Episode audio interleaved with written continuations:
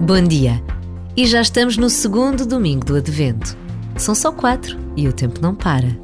As luzes, as músicas, os presentes, tudo é muito bom.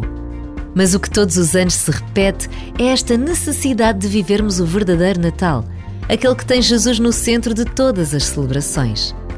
Nesta breve pausa de oração e reflexão, a pergunta acontece: Onde coloco Jesus neste Natal que está a chegar? E o que será que ele me pede?